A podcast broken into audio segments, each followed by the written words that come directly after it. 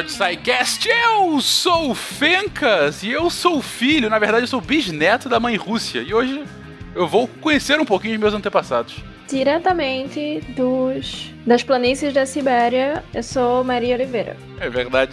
De acordo com o novo ministro do, da Saúde, você tá certo. Você tá aí no, com o inverno do, do hemisfério norte, enfim. Fica aí para quem for ouvir no futuro. Privet Tavares. Aqui é Barbarov.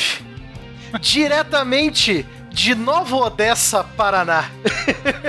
e tragam as batatas que eu farei a vodka. Uai, tô aqui mineirinha, de Mariana, tomando minha vodquinha. Brincadeira, tô não. Tem problema, não. Só fala quem você é, para as pessoas. Então, Tágila, aqui, okay. de Mariana, ansiosa para gravar pela primeira vez. Tô aqui chegando. Vai ser massa. Show de bola. Salve, salve, gente amiga da ciência, perdido em meio aos inúmeros fusos horários da Rússia e tão rouco quanto um russo. Eu sou o William Spengler e Necheva Nazierkava, Piniat Kolroja Kriva. Hum, não chegou ninguém, né? é um ditado russo que diz mais ou menos assim, ó, não se deve culpar o espelho pela cara feia. Ah, vou, vou levar pra vida isso. Mas leva em russo, por favor. em russo, é que é mais bonito. Pelo menos eu vou ser feio chique. Diretamente de um isolamento social autoimposto, eu tô esperando a quarentena começar. Você está ouvindo o SciCast, porque a ciência tem que ser divertida.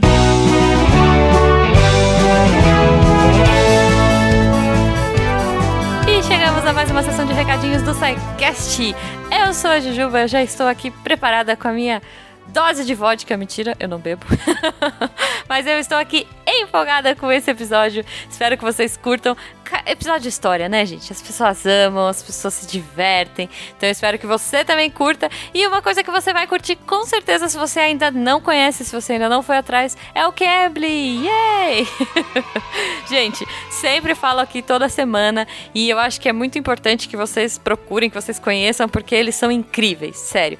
É uma plataforma que conecta alunos que querem aprender de diferentes níveis e de diferentes vontades de aprender inglês aí, com professores preparados para te ensinar o que você quiser aprender, o que você precisa aprender.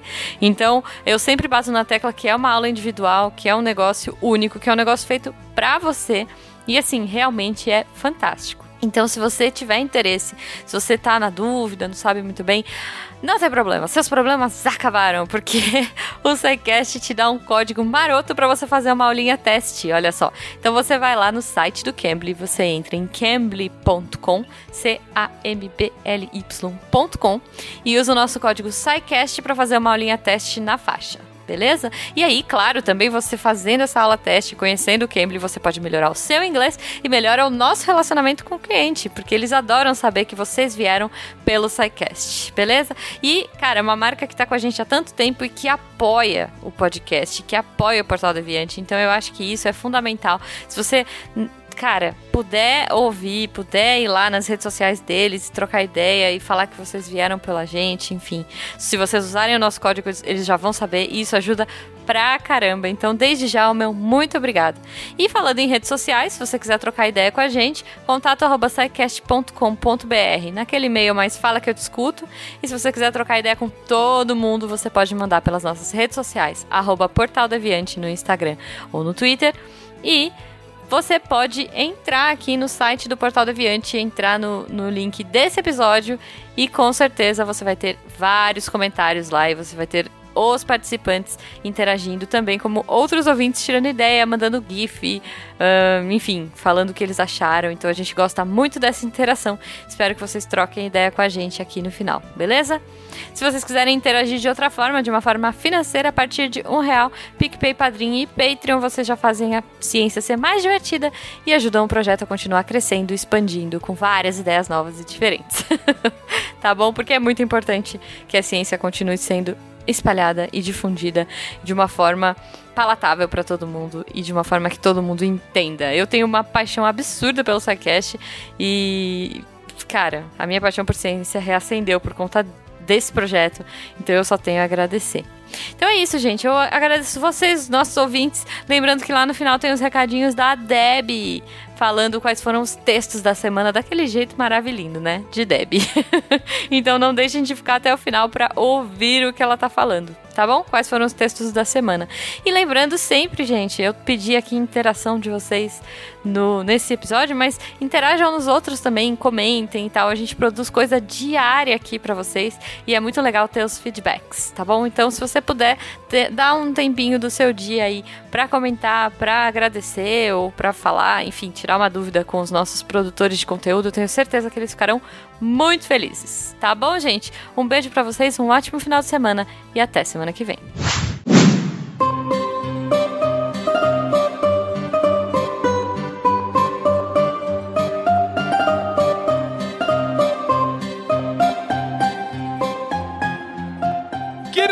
Queridões, voltamos ao nosso mundo histórico, voltamos a falar da história europeia e voltamos a falar de ela, mãe Rússia. Na verdade, vocês devem se lembrar, a gente já falou especificamente é, da Rússia no episódio. Agora não vou lembrar do número do episódio, mas que a gente falou dos Rus. A gente falou do Império Russo, realmente a formação do embrião do que viria a ser a Rússia, o Império Russo, que, enfim, acabou virando essa grande potência ao longo dos séculos, acabou desembocando no primeiro grande Estado socialista no século XX, uma das duas potências do mundo bipolar, ah, o primeiro país a conseguir ir para o espaço e um declínio no final do século XX. Mas tudo isso começou lá atrás, muito antes de pensar em qualquer tipo de,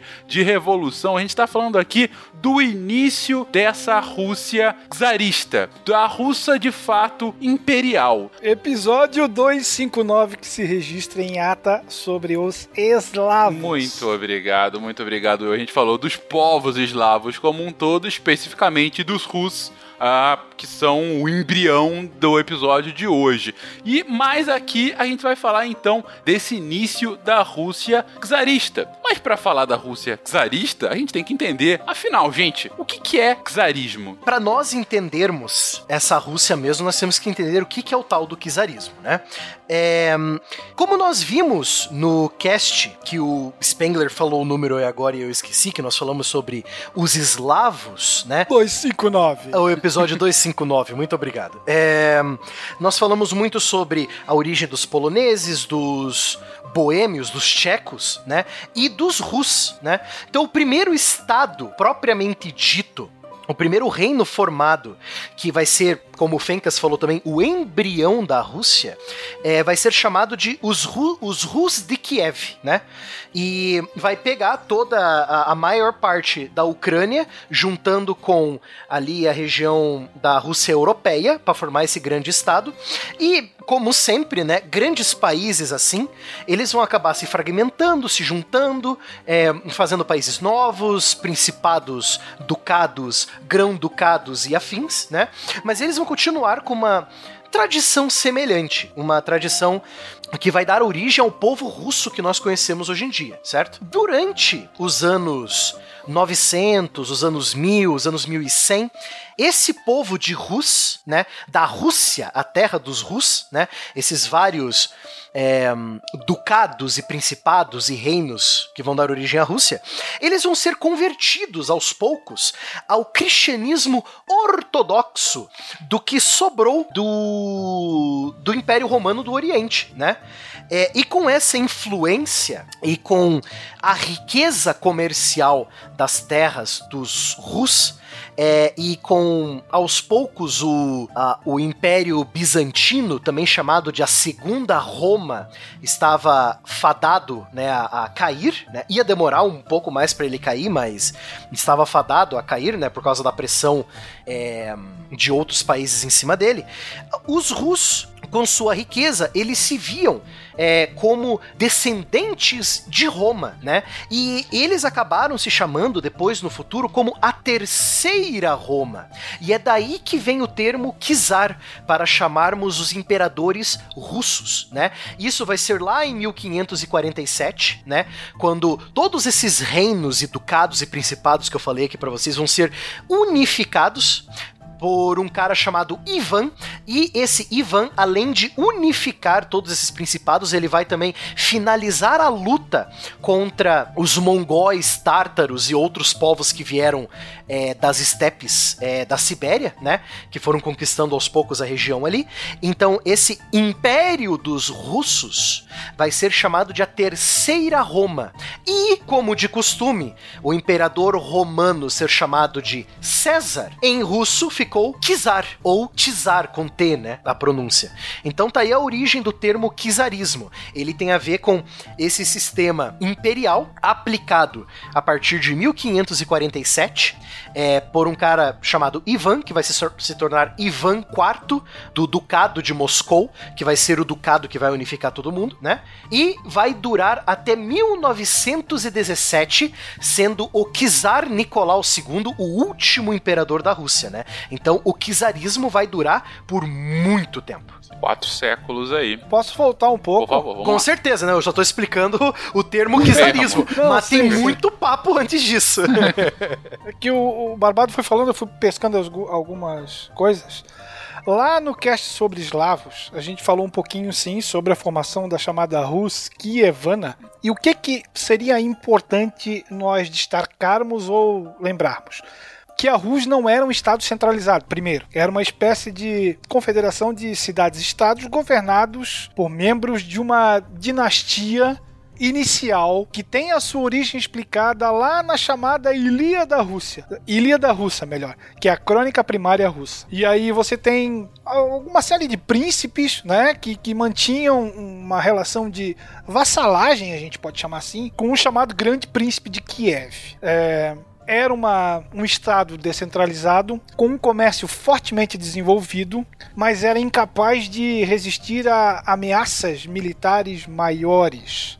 Então, muitas vezes você chamava os seus vassalos e eles não vinham, mesmo que você tivesse um grande inimigo em comum. Isso vai ser uma, um ponto de diferença extremamente gigantesco em relação ao futuro Estado centralizado que a gente vai discutir hoje.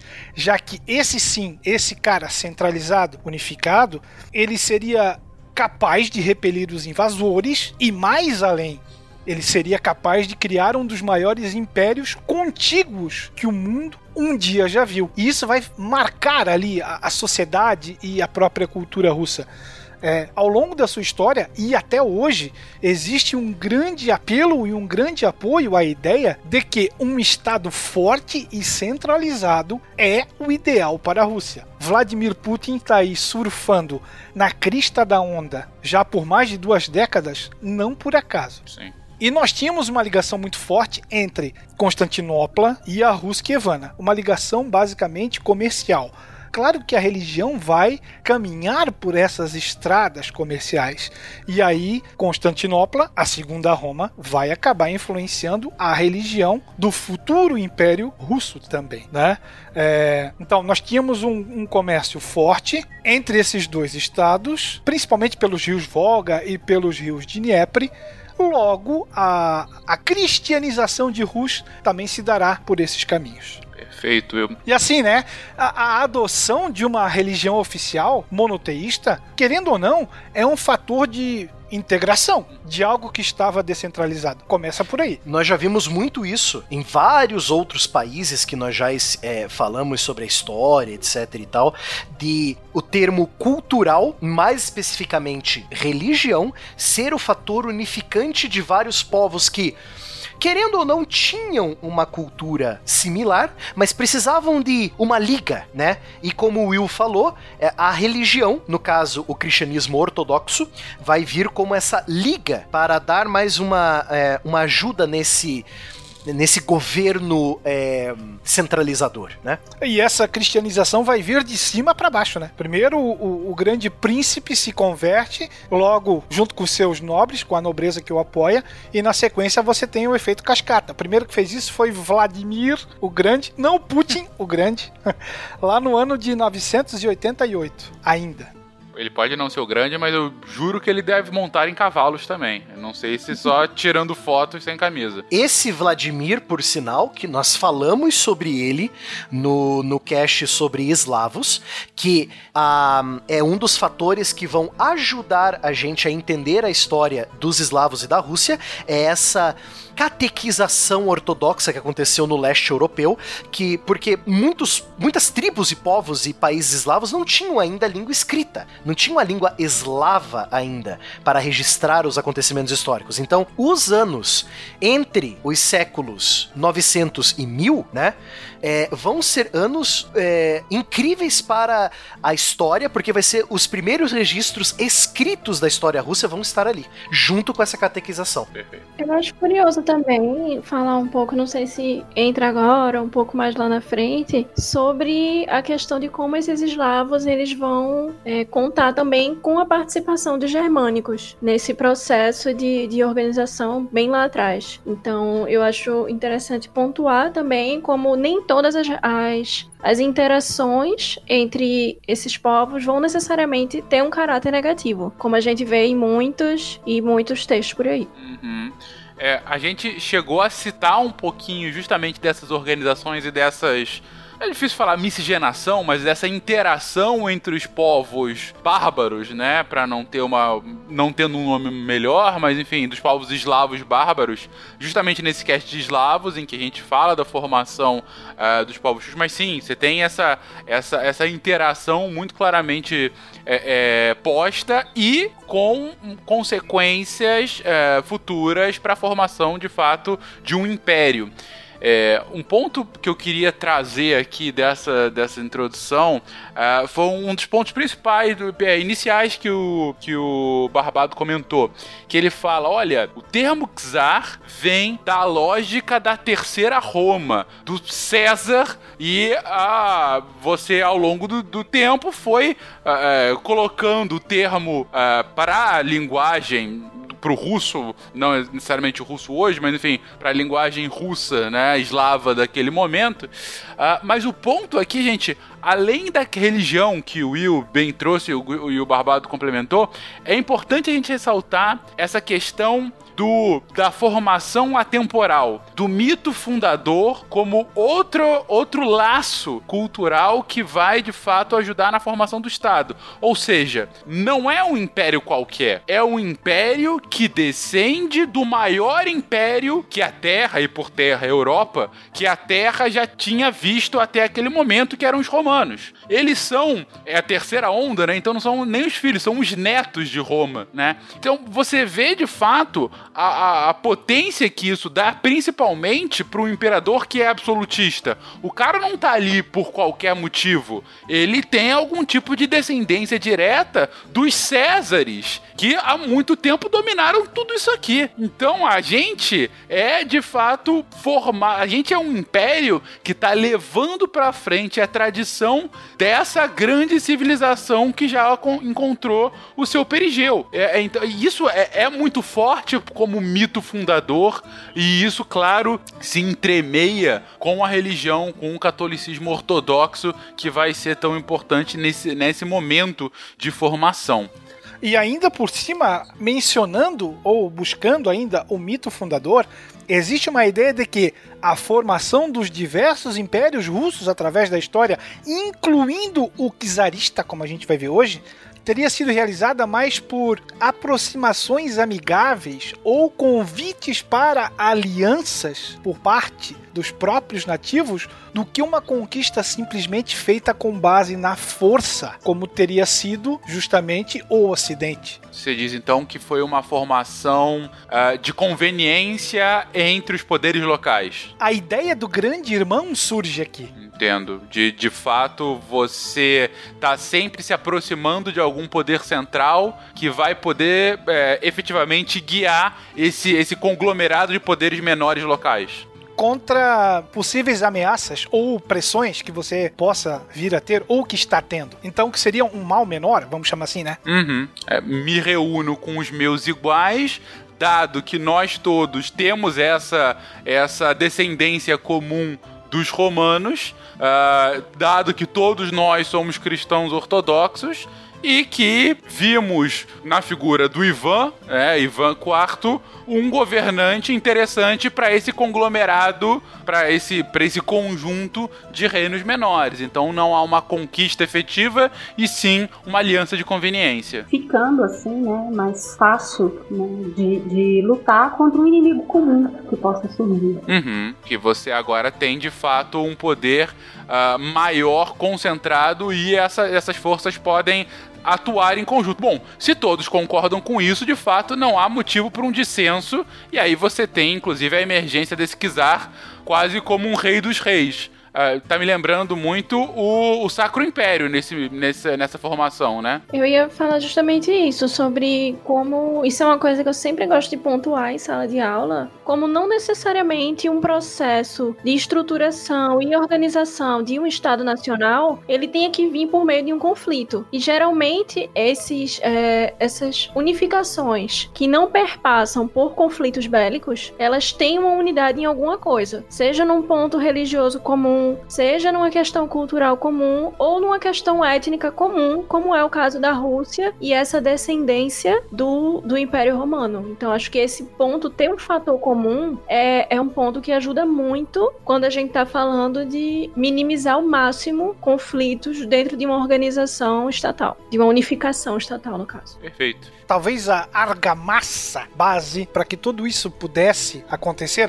a virada de chave vai é, ser representada pelo domínio mongol em relação à Rússia. Sim, de fato. É, é, a historiografia russa, por muito tempo, encarou o domínio mongol, afinal de contas foram 200 anos, do século 13 ao século 15, né, da presença, o domínio mongol sobre aquela região, encarou como se fosse a idade das trevas da história da Rússia. E aí você tem toda uma conotação pejorativa. É, foram os mongóis que atrasaram a Rússia, que é, não proporcionaram que existisse uma renascença e assim por diante. Principalmente a partir do século XX, pós é, Stalin, você vai ter outras linhas aparecendo e dizendo justamente o seguinte: que foi graças ao domínio mongol que a estrutura russa é, pôde se solidificar e que não teve nada de negativo, até porque o domínio mongol é, não era um estado absolutista. Muito pelo contrário do que acontecia. Então, o modus operandi e o modus vivente dos povos que ali estavam não teve uma alteração brusca. E quem vai dar o pulo do gato em relação a isso é Moscou, que vai saber aliar os seus interesses com os interesses mongóis para começar a formar um estado centralizado. É, Moscou realmente não Moscou nessa hora, né? Meu Deus. É.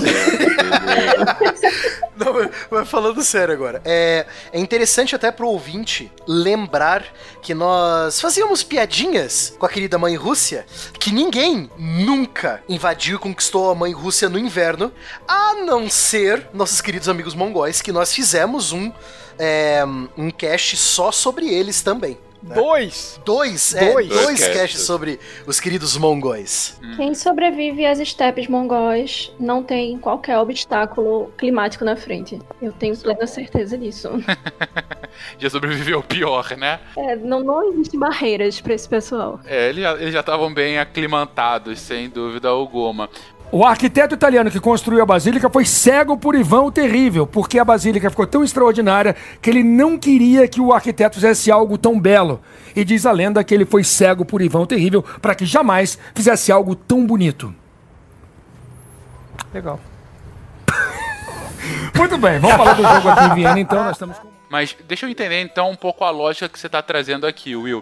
É, a, a, gente tem que lembrar que, que a invasão mongol se dá é, alguns séculos antes dessa unificação. A invasão mongol se dá quando da invasão mongólica em toda a Europa, né? Quando... 1237, especificamente na região. Perfeito. Então a gente está falando aí de século XIII, né? Então é, são uh, uh, 200 anos, 300 anos antes da, da unificação czarista. Mas o seu ponto é, por conta da invasão mongol, é, você começa a ter um início de, de unificação, ainda que um pelo, por um dominador estrangeiro, e essa dominação, ela não vai ter uma influência cultural tão grande assim, é, de, de mudar ah, quem os russos de fato, como os russos na época, na verdade, se identificavam. É esse o ponto? Basicamente, foram os mongóis que uniram os desunidos eslavos Entendi. da região, né? Ao conquistar todas, ou praticamente todas as, as partes da antiga Rus Kievana e, consequentemente, trazer em todas essas partes a um domínio comum. É, você tem vários, como eu disse, né, principados, é, ducados, etc, né, sendo os dois mais importantes a República Mercantil de Novgorod e o Grão-Ducado de Moscou, né? Uhum. É, e lembrando um pouquinho como que funcionava o domínio mongol, era que os mongóis não tomavam conta da cidade inimiga, né, por, por assim dizer. Eles chegavam faziam o seguinte, eles faziam um cerco com sua, seus grandes exércitos de cavalaria e falavam assim, seguinte, eu posso detonar sua cidade aí em um ano. Todo mundo vai morrer, eu vou perder meus homens, você vai perder seus homens, mas eu vou ganhar no fim, né? Então vamos fazer um acordo. Você me paga um tributo, eu deixo você governando o seu povo. Se eu precisar de ajuda militar, você vem me ajudar e eu não destruo sua cidade, né? Então, os mongóis faziam esse acordo com o povo local e o povo local tinha, entre aspas, muitas aspas, uma certa liderança local, mas eles tinham que obedecer os mongóis. É a tática do bullying do colégio. Tu me dá o dinheiro do lanche, ninguém apanha. Ninguém apanha, todo mundo sai feliz, isso mesmo. Em contrapartida, ai de quem né, resolvesse enfrentar os mongóis. Exatamente. Exatamente, né? Com os cavalos voadores com laser nos olhos. Mas enfim, é... mas é, esse estilo de governo mongol vai se manter na Rússia, né? Assim como em todas as partes do mundo que os mongóis tocaram, né? Você paga o tributo, nós estamos de boa, né? Paga o que você deve pra mim, eu não te mato, não perco soldados, tá todo mundo de boa, né? É, os russos vão continuar com suas lideranças locais, mas vai ser isso, né? E é aqui que vai chegar, né, com a morte do grande Gengis Khan, de toda a briga sucessória, você vai ter a divisão do Império Mongol em quatro grandes áreas, e a área que vai influenciar, né, isso já no ano é, 1250, 1260, 1300, que vai ter como controle a, a Rússia asiática, a Ucrânia e a maior parte da Rússia europeia, vai ser a Horda Dourada, né? Vai ser o Canato da Horda de Ouro. Ah, esse nome é muito bom. Lembrando que Horda vem da palavra mongólica Urdu, que é literalmente a iurta deles. Então, o canato da Horda Dourada é literalmente o canato do senhor que mora na tenda de ouro. E o cara tinha uma tenda de ouro mesmo. Guaxa, Guaxa, se você é mongol, você não quer fazer parte do canato da, da, da Horda Dourada, Quero. cara, é um nome fantástico. Uhum. É, é uma propaganda. Eles inventaram um marketing aí, na verdade. Sim. É.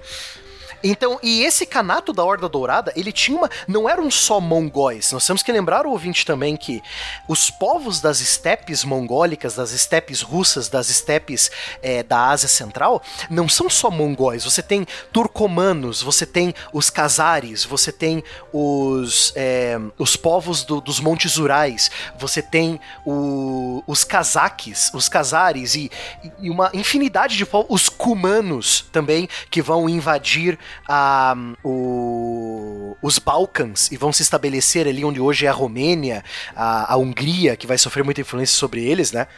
É, então, é, nós temos que lembrar também que o próprio Império Mongol era uma coxa de retalhos de muitos povos, nômades e não nômades, né?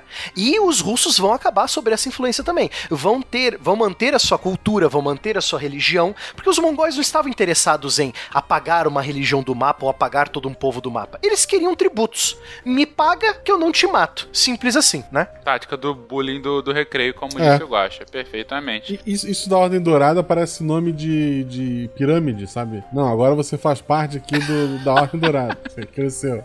Filme do Ed Murphy. Ou isso, mas da pirâmide. Agora, quando você. Já que você chegou na Horda Dourada, você só tem que pagar dois mil reais Isso. pra atingir o nível da Horda Platina. Em barras de ouro, que vale mais do que dinheiro. Filme do Ed Murphy. Cada dia mais difícil. O rapto da tenda de ouro. que, que beleza. Mas, não, é, é, deu pra entender então o, o impacto que você tem pra essa unificação, de certa forma, pelo menos, pra essa centralização do poder. Uh, e aí, o Guache comentou da, da, da tática do, do, bullying do recreio. Agora, a gente recentemente numa live estava falando sobre expansões chinesas. A Maria, inclusive, estava conosco. O Guache e Maria estavam conosco nessa gravação. E, e o, sempre quando fala dos mongóis, a gente tem que citar esse, o Game of Thrones e, os, o, e o, o Kalazar, né? O Skull. Uh, é, que você tem. Os Dothraki. Os Dothraki, exatamente. Isso. Os Dothraki que tem realmente. É, é, uma, é uma cópia direta né, do que foi a expansão mongólica. E inclusive por essa, por essa vivência semi-nômadica, né? Então, que de fato eles não têm um, um território só, eles ficam aqui, já desmontam a sua horda e vai pro próximo e tal. Então, assim, é, é, é fácil da gente entender a lógica dos mongóis naquele momento se você vê, já leu, já viu Game of Thrones, é, é basicamente aquilo. Mas enfim, querendo entender mais sobre isso, a gente falou, como dissemos, em dois episódios sobre as conquistas mongóis na Europa. E outra coisa agora, se você esqueceu, ouvinte, agora você lembrou, se você joga World of Warcraft e fica gritando pela Horda, você sabe que Horda é Yurta em mongol, né?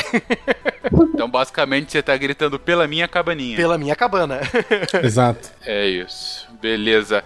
Uh, bom, mas avançando então, a gente teve essa unificação a partir dos mongóis é, essa mais que unificação, né? Mas não, é diferentemente de unificação, essa não. centralização, essa, é, é, essa diminuição de, de fragmentação, como era antes, né? Vai ser durante o, o domínio mongol que os príncipes de, Mo de, Moscou, que até então era uma cidade de importância secundária, uhum vão começar a virar a chave. Né? Eles é, não só colaboraram com os mongóis, mas também passaram a fazer isso de forma muito frequente é, chegando na frente de outras cidades é, rivais eslavas. Então, conquistam a confiança dos conquistadores e passam a atuar como intermediários entre eles e outras cidades. Chegaram inclusive a recolher tributos nessas outras cidades. E aí você imagina o quanto a, a influência vai eh, aumentando, né? Em relação aos seus pretensos inimigos domésticos, vamos chamar assim, e, e, o quanto a sua hegemonia vai calando outros centros de poder. Os duques de Moscou vão aproveitar justamente isso que o Spengler falou. Eles vão aproveitar essa situação, eles vão se aproximar dos mongóis, né? Chegando falando assim: ô, oh, eu gosto de você tá aqui teu tributo, eu quero te ajudar, né? Aí você vai construindo essa confiança entre o líder de Moscou e o líder mongol. E o líder mongol quer saber, cara, você é muito legal. Você vai comandar essa boca aqui para mim, né? E o cara ganha comando da boca ali e ele vai cobrando dos outros pelo mongol e ele faz o dele por baixo ali. Simples assim. Essa boca que realmente você ok. Nós tivemos um cara, a gente falou acho que sobre ele no cast de eslavos, mas Ivan I ficou conhecido pelo apelido de Ivan Kalita. E Kalita literalmente significa saco de dinheiro, porque era ele que cobrava ou coletava os impostos das outras cidades russas em nome dos mongóis. Hum, Ivan saco de dinheiro. Faz sentido para quem coletava o dinheiro para a Horda Dourada. Ivan, é exatamente isso que eu ia falar. O Ivan saco de dinheiro, coletor dos impostos da Horda Dourada. Faz sentido, mas legal. Então, o que você traz aqui é que os príncipes moscovitas, eles acabam se aproveitando da situação, começam a ser os intermediários, o middleman entre as hordas mongólicas e os principados uh, russos, né? Os principados eslavos, na verdade.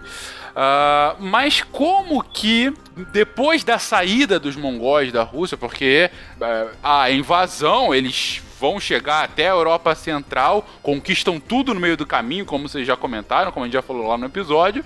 Mas em determinado momento é, a morte das lideranças, a morte do filho da liderança, e aí as hordas começam a ir cada um para um lado, os, os reinos europeus voltam a sobrepujar e voltam a, a dominar aqueles territórios, por que se não, não se fragmenta de novo esses reinos eslavos? Por que, que vai desaguar depois de fato numa unificação? Eu acredito que, um pouco como o William tinha falado antes, a presença desses mongóis ela pode ter puxado algo neles no sentido de buscar uma unidade comum para se fortalecer e evitar que outra pessoa de fora chegue. Porque, por exemplo, os mongóis eles não exigiam nenhum tipo de é, devoção que não fosse o pagamento de impostos. Mas outra pessoa que tomasse o vácuo de poder deixado pelos mongóis podia não ser tão tolerante assim. Então, provavelmente numa situação de autoproteção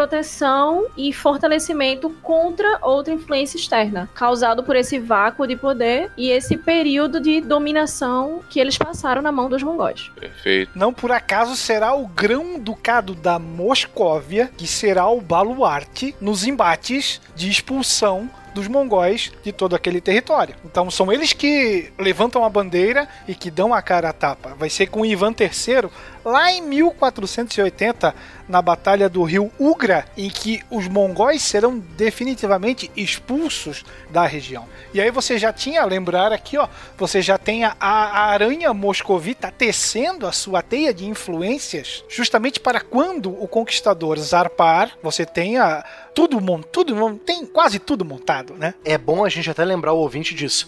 Mesmo com os mongóis derrotados, outros povos das estepes ainda tinham influência em algumas regiões russas, tá?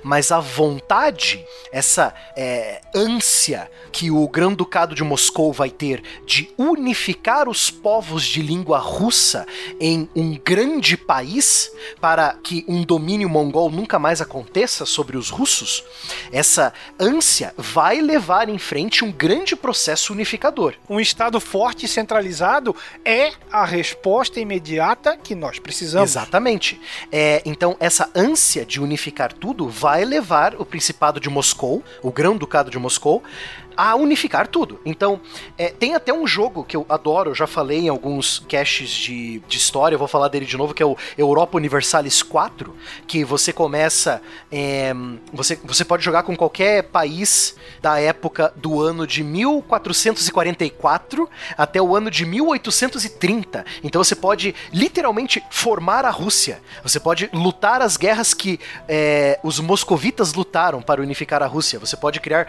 lógico, outros países etc e tal, né? Você pode ver a Polônia aparecer e sumir, aparecer e sumir várias vezes, né, Fencas? Como ela uhum. geralmente faz, né? Então. Polônia. A Polônia sendo Polônia. Então, é interessante, naquele jogo, em 1444, não existe Rússia, né? Eu até coloquei para vocês, de curiosidade, tem uma imagem do, do mapa do jogo, né? Então você tem o território de Moscou, com seus vassalos, você tem a República de Novgorod, que é russa também, mas é a principal rival dessa unificação moscovita, né? E você tem as tribos das estepes, incluindo o que sobrou da Grande Horda Dourada, né? É, então, é, a, aos poucos e várias e várias guerras e campanhas, vão dando aos moscovitas território e influência que em 1540, né, na década de 1540, você vai ter finalmente formado a o Império dos Russos, né? O Império Russo. Perfeito. O arquiteto italiano que construiu a basílica foi cego por Ivan o Terrível, porque a basílica ficou tão extraordinária que ele não queria que o arquiteto fizesse algo tão belo. E diz a lenda que ele foi cego por Ivan o Terrível para que jamais fizesse algo tão bonito. Legal. Muito bem, vamos falar do jogo aqui em Viena, então nós estamos. Então, beleza. A evolução acho que, que tá clara.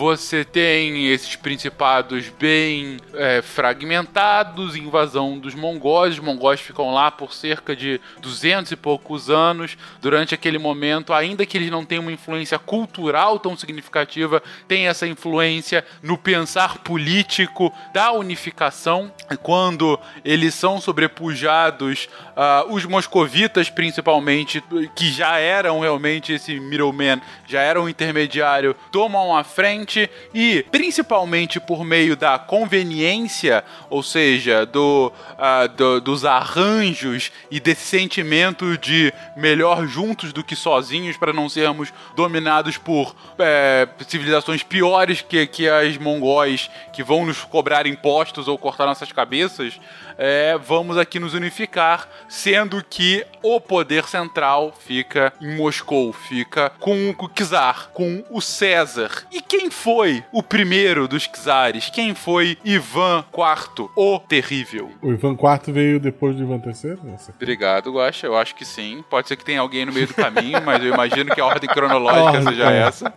Seria engraçado se fosse o co- o contrário, né? Nasce o primeiro é o Ivan V, depois o Ivan IV, terceiro, dois, um. Acabou a dinastia, próxima família. O Ivan I ia estar assustadíssimo, né? Que a dinastia acaba nele. Meu Deus, olha a responsabilidade. É, é aquela piada do, do soldado perguntando pro outro: em que ano estamos? Ah, em menos 100 antes de Cristo. Quem é Cristo? Praticamente isso.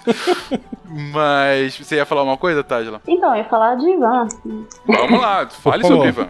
É, Ivan era filho do, do grão-príncipe Basílio III, né, de Moscou, e herda o trono do grande reino de Moscóvia aos três anos de idade, depois que seu pai morre, muito provavelmente assassinado. Como ainda era Morte natural, então. é, morte natural, pra época, morte natural. Como ainda era muito menino, não tinha condição nenhuma de assumir o governo, então o governo passa para as mãos de sua mãe, Helena, até a morte dela, em 1538, também possivelmente aí assassinada, envenenada. Ivan fica órfão, então, e fica aos cuidados dos boiardos, né, que eram os, os grandes proprietários de terra, os nobres. E eles passam a brigar pelo trono. Ivan né, acaba é, está- a gente fala os cuidados, né? Queria até relatar isso, né? Fala os cuidados, não é necessariamente os cuidados, né? Não eram. é, ele não era cuidado.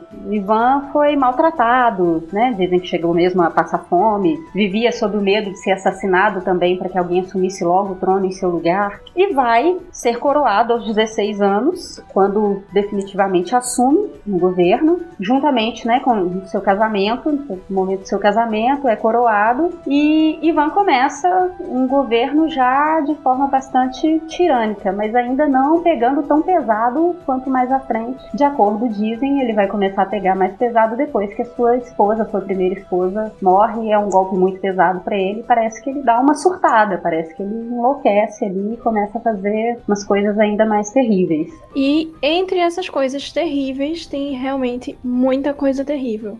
Então, ele é um pouco sádico, e isso acaba, eu diria, se repetindo um pouco em alguns membros da família Romanov lá na frente. Mas ele espancava, ele espancou a Nora, ele matou o próprio filho, que inclusive foi uma das cenas mais dramáticas e eu diria até mais, como posso dizer, sentimentais já registradas numa pintura. Assim, puramente opinião pessoal minha, mas é, foi uma cena muito impactante, foi um, um acontecimento extremamente impactante que provavelmente dizem que foi em um acesso de fúria dele. Então, ele era realmente uma pessoa muito instável e, e delicada de se lidar. Por sinal, por curiosidade, o quadro tá aí pra vocês verem quem não viu ainda. Sim, esse quadro sempre me deixa muito pensativa sobre. Eu gosto muito desse quadro também, Maria, porque você vê a cara, tipo, a- a- o desespero na cara do Ivan terrível, mesmo depois de ter discutido com o filho, batido com ele na cabeça, o filho morreu nos braços, ele falou: Eu acabei de matar o meu herdeiro, né? Então você vê na cara, nessa pintura, o desespero do Ivan, né? Eu Hum, adoro essa que pintura também, acho ela fiz? muito impactante. É. É, eu acho ela incrível justamente por isso, porque o desespero no olhar dele é muito pontual. Então ele era uma pessoa muito instável, muito delicada e lidar com ele era algo muito complexo, embora ele tenha trazido uma série de políticas no campo econômico extremamente interessantes. Então ele tem essa figura muito, como posso dizer, tem uma dualidade muito grande na figura dele. Então, em relação à vida pública e aos feitos dele na política, ele é algo, é, como posso dizer, muito elogiável. Já em relação à vida pessoal e ao trato dele enquanto pessoa, ele é essa figura extremamente carrasca, até certo ponto.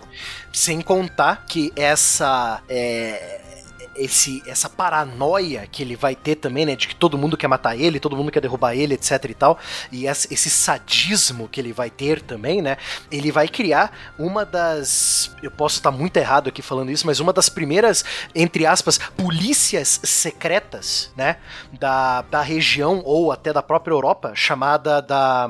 O nome era a, a Opri, Oprichnik, que eram é, uma, a guarda pessoal do Ivan Terrível, né?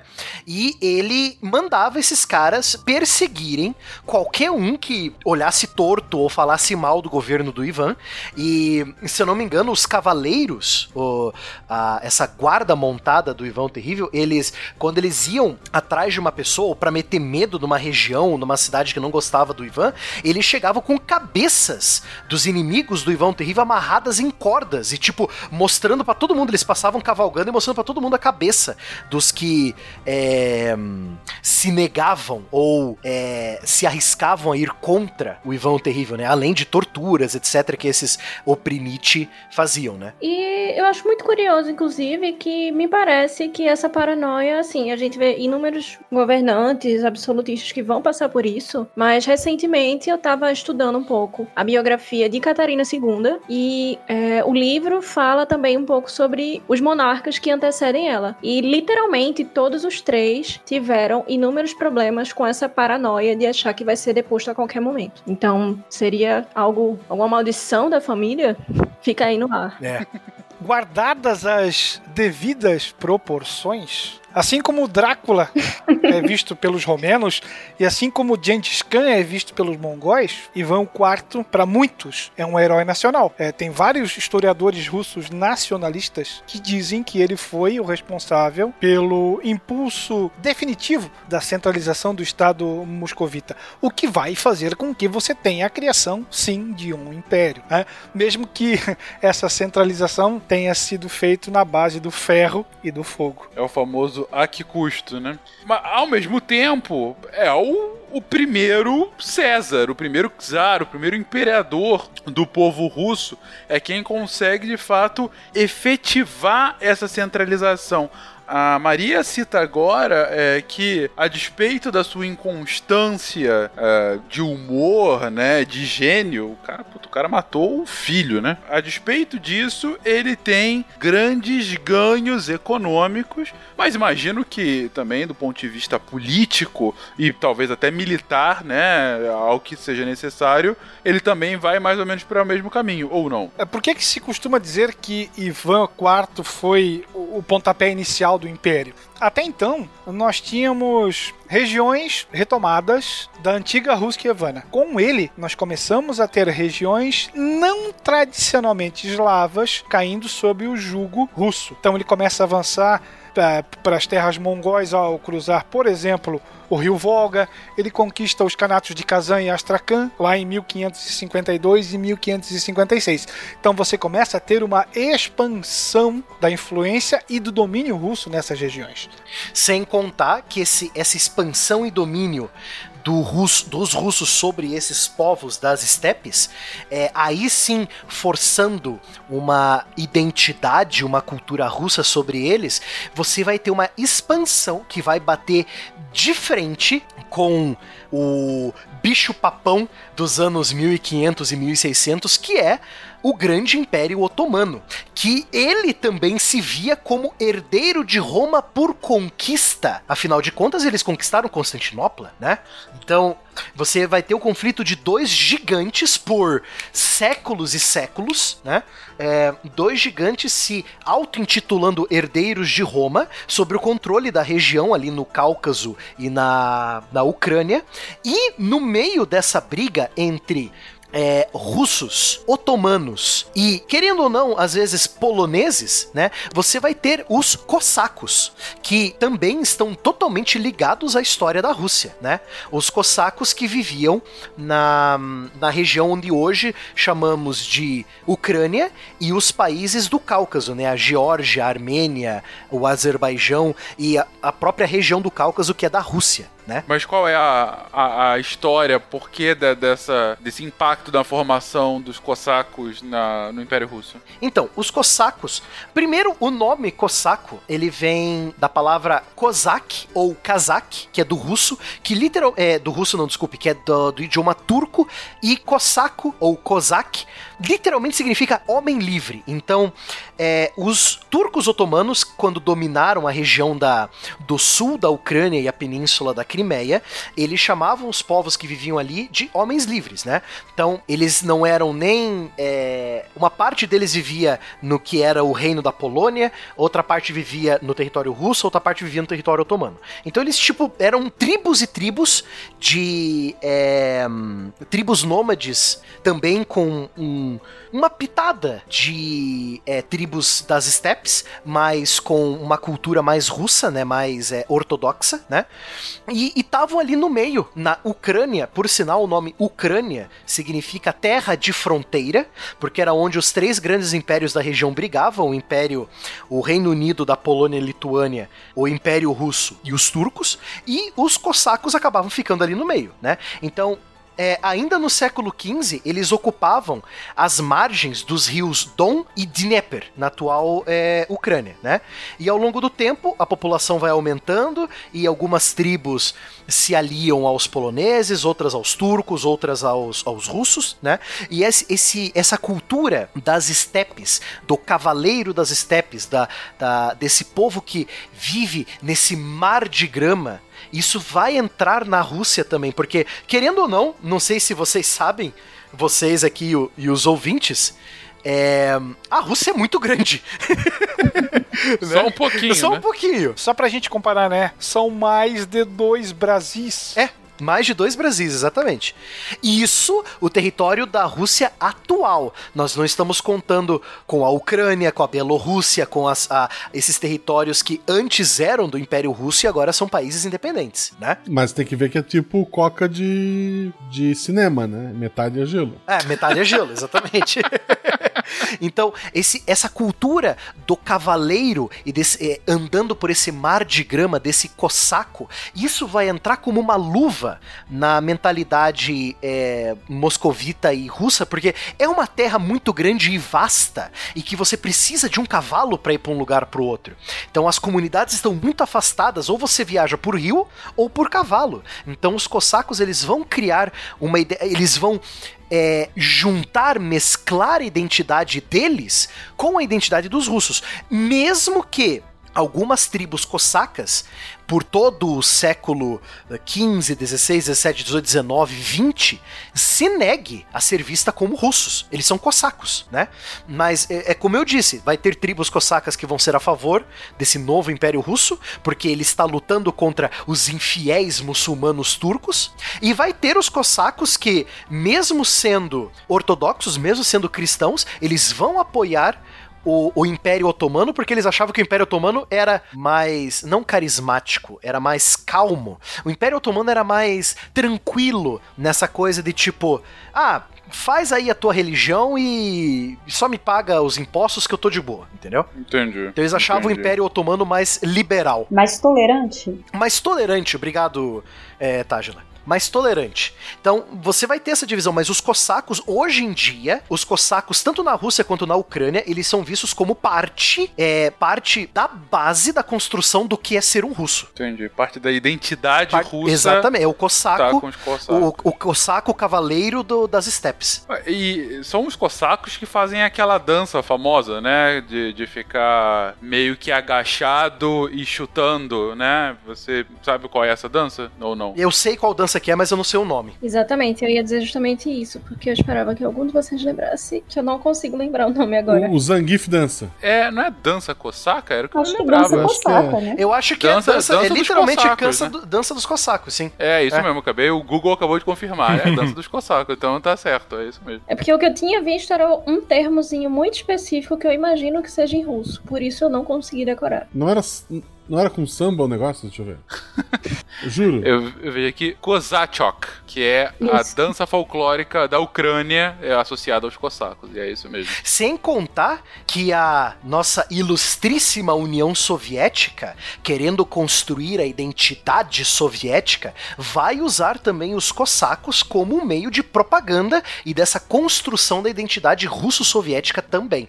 Lembrando o ouvinte que durante a, a Guerra Civil Russa, de 1919 até 1922, e durante a Segunda Guerra Mundial, muitos cossacos que viviam na Ucrânia eram totalmente contra o socialismo soviético do Stalin, né? Não sei por quê, talvez porque o Stalin mandou toda a Ucrânia passar fome nos anos 30, né? Vai saber. Pode, pode ter algo a ver. Costuma pegar mal mandar todo mundo pra Sim. O, o Sambo, além de uma banda que fica muito feliz cantando Sunday Blood Sunday, é o nome de uma luta russa. Por isso eu confundi, porque o Zangief luta essa, essa coisa aí. Ah, entendi. Sambo é uma luta de agarrão. Obrigado.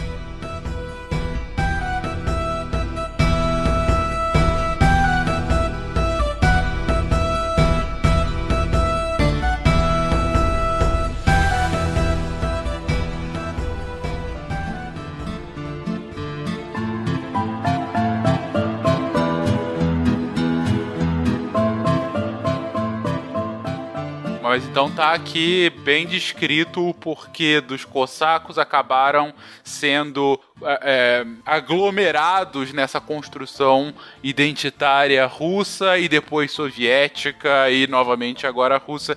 E aqui, gente, é aquela, aquele ponto que volta e meia a gente cita no- nos episódios, né? Construção identitária é um troço sempre de longo prazo, às vezes é intencional, às vezes não é. Mas é, é- ela é é algo extremamente fluido também, né? Assim, o Brasil já teve vários momentos de tentativa de construção do povo miscigenado. Antes disso, era a tentativa de construção do povo a ser embranquecido, é, em que o, o- o preto era ruim e deveria ser embranquecido porque o branco era superior. Eu acho que a tentativa de construção de identidade nacional brasileira mais recente que eu me lembro, é, e eu lembro isso muito bem porque foi de, de comercial que a gente via. Talvez vocês vão se lembrar daquele comercial do brasileiro não desiste nunca, do que era o Senna, o pessoal ganhando o, pentacampeonato, tetracampeonato, e aquela música Tente Outra Vez e tudo mais.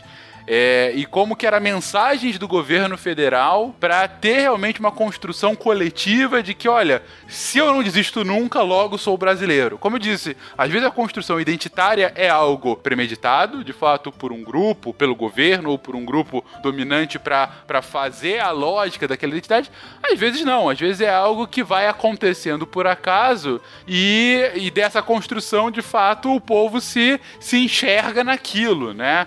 Ah, talvez uma construção que começou não direcionada e depois acabou calhando muito bem para a cultura nacional é o próprio futebol.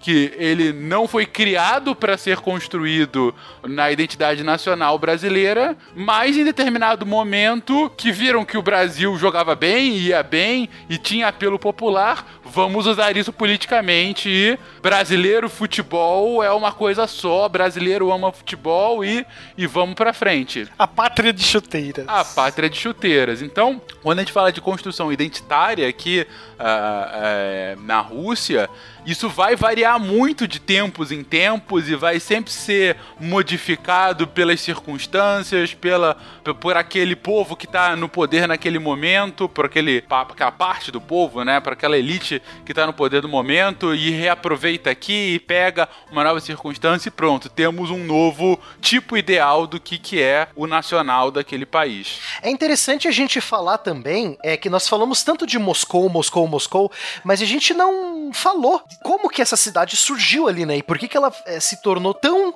necessária e importante para essa Rússia que nós conhecemos hoje, né? Porque mesmo a Rússia, como país tendo mudado de capital várias vezes, uma constante sempre permaneceu. E eu acho que todo mundo aqui concorda comigo. Moscou por, vai se tornar a capital ou vai ser a cidade mais importante do país por muito mais tempo do que as outras, né? Então tem algo que atrai tanto o governo quanto as pessoas quanto a mentalidade russa para Moscou, né? Não é à toa que uma das franquias de jogos que eu mais adoro de terror pós-apocalíptico, que é o, a série Metrô, se passa no metrô de Moscou, né? Nada mais do que o metrô da própria capital russa, né? Então tem algo que sempre atrai a mentalidade. A gente pensa em Rússia, a gente pensa em Moscou, né? A data mais certa para a formação, ou melhor, a fundação de Moscou é 1147 e ela foi fundada às margens do rio de mesmo nome, né? E ela foi fundada por príncipes da dinastia Rurik, que diziam ter sangue nórdico, né? É, no, no nosso cast sobre eslavos, nós falamos muito que a influência nórdica, a influência principalmente dos suecos e dos dinamarqueses no litoral e no interior da Rússia é muito ávida, né?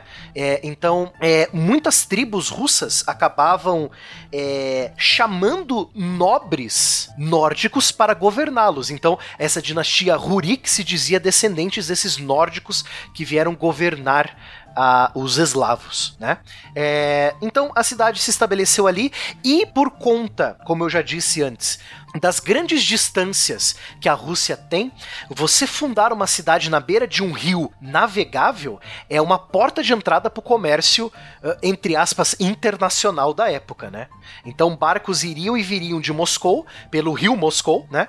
É, e passando para outros rios e estuários, ligando Moscou tanto a, a, ligando a cidade de Moscou, o comércio de Moscou, tanto para o sul, em direção a Constantinopla e o Mar Negro, quanto para o norte, em direção ao Mar Báltico, a Dinamarca e a Suécia, né?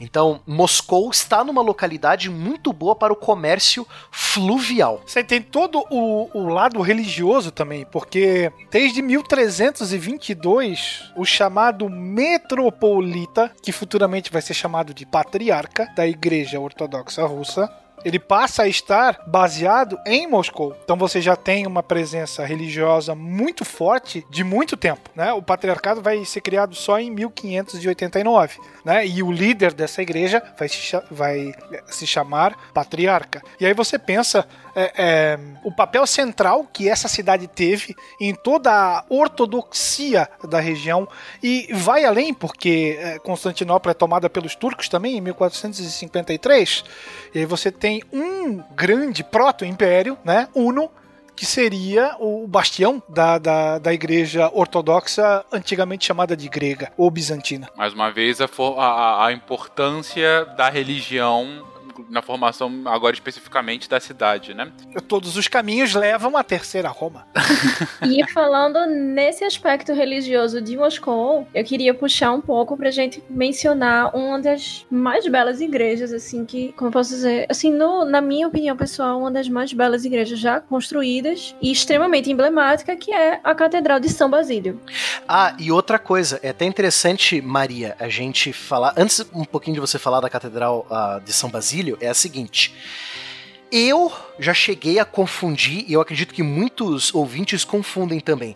Catedral de São Basílio é uma coisa, o Kremlin é outra. Sim, porque sim. eu confundi os dois. Os dois estão ali perto um do outro. O Kremlin, ele é como se fosse o, o Palácio do Governo de Moscou. É uma fortificação, é um, era um castelo medieval que foi sendo aumentado e construído aos poucos, e ele tem o prédio principal do Kremlin, ele tem aquelas. É, a, a, sabe aquelas abóbadas com formato de, de gota de água, né? Ele tem cinco abóbadas douradas. Esse é o Kremlin.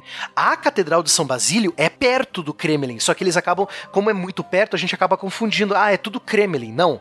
Tanto que teve até um, se não me engano, teve um, um, jogo de estratégia que eu joguei por muito tempo, chamado Rise of Nations. É muito interessante também. Você vai desde a da Idade Antiga até a Era Moderna. E você pode construir monumentos e tal, que nem o Age of Empires. E quando você joga de russo, você pode construir o Kremlin. Só que você não constrói o Kremlin, você constrói a Catedral de São Basílio. Só que eles chamam de Kremlin, entendeu? Então é muito é, é essa confusão que tem que ser deixada de lado, né? Isso, outra confusão comum: Gremlin é um monstrinho, gente. Ah, não, ali, é, não alimentem o, De- o depois da Malguai meia-noite, depois da meia-noite. Isso. Bem colocado, mas beleza.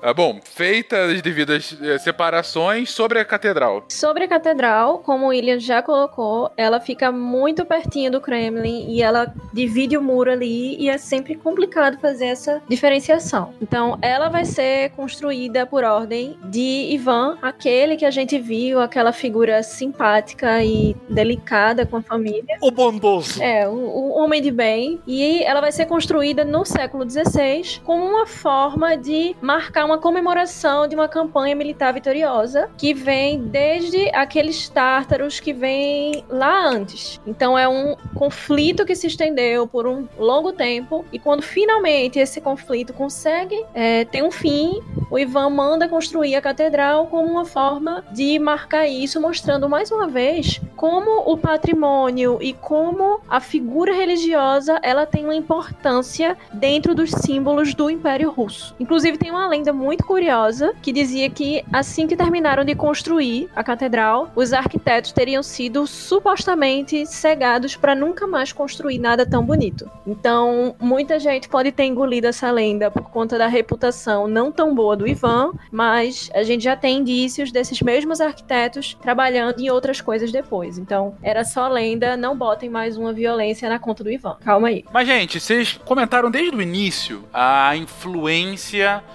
do catolicismo na formação desse novo império, dessa Rússia, Rússia czarista. A gente viu, principalmente no episódio, no ótimo episódio de, Império Bizantino que a gente fez, né, quando a gente estava definindo o Império Bizantino. eh, se- hoje a gente está falando da terceira Roma, o Império Bizantino seria a segunda Roma, né, com, com, com Constantinopla.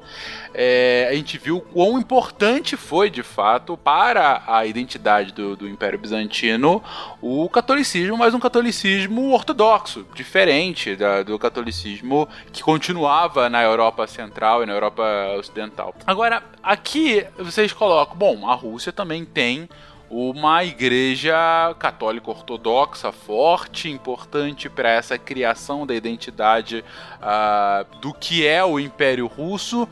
Mas como é que é essa igreja? Ela, ela segue Constantinopla? Porque se a gente está falando de igreja ortodoxa, por um lado, é, o, o Papa da igreja ortodoxa fica em Constantinopla, mas vocês estão dizendo aí o tempo todo que se tem esse, esse entrevero entre o Império Russo e o Império Bizantino. Como é que fica essa, essa colocação entre as religiões, a mesma religião e os dois impérios? Então, é bem complicado a gente falar sobre essa questão da Igreja Ortodoxa. A gente volta lá para trás para o famigerado cisma do Oriente. Então, que acaba sendo também uma reflexão, um reflexo daquela polarização do Império Romano. Então, a gente tem o Ocidente que está enfrentando uma série de crises políticas e financeiras, e a gente tem o Oriente lá no que virou Constantinopla depois, que tá bem tranquilo fazendo comércio no meio de todas as rotas possíveis de venda de produtos, além também de diferenças culturais entre esses dois polos, porque como a gente já falou antes, em diversos programas é muito complicado a gente manter um império muito grande sem conseguir é, ter discordâncias e regionalizações culturais. Então isso acaba se, é, se refletindo dentro, da, dentro dessa estrutura religiosa e ocorre esse cisma por uma série de questões. Então a Igreja Ortodoxa Russa ela vem desse cisma do Oriente vindo da parte oriental. E uma dessas querelas era justamente a questão de é, o líder da igreja ele pode ser o líder de Estado, sim ou não. Claro que teve uma série de outras questões que permearam esse cisma, mas esse foi um dos pontos de rompimento. E é uma questão, querendo ou não, extremamente central. O, o, patriarca ou o papa, ele pode ou não ser um líder de Estado. Então, o Ocidente preferiu ser líder de Estado e o Oriente não. Então, é uma das grandes diferenças entre os dois lados. Mas ah, você agora tá explicando o cisma. Isso. Mas não necessariamente essa questão entre Império Russo e Império Bizantino. Isso, isso. Que, querendo ou não, a gente tem sempre que lembrar aquele ponto. Sim, sim, sim, sim. Perfeito. O- Os ortodoxos, eles gostam de afirmar que representam as formas religiosas cristãs mais puras do que aquelas que o catolicismo romano é, professa. Né? Por exemplo, para a igreja ortodoxa não existe um papa ou um chefe universal. A igreja é uma comunidade de, se eu não me engano, 15 outras igrejas, é, eles chamam de autocéfalas, que, que, que tem uma administração é, de forma autônoma, mas que são unidas eclesiasticamente. Então, o credo que, que se adota foi determinado através de, de conselhos ecumênicos que são convocados aí né, de maneira esporádica.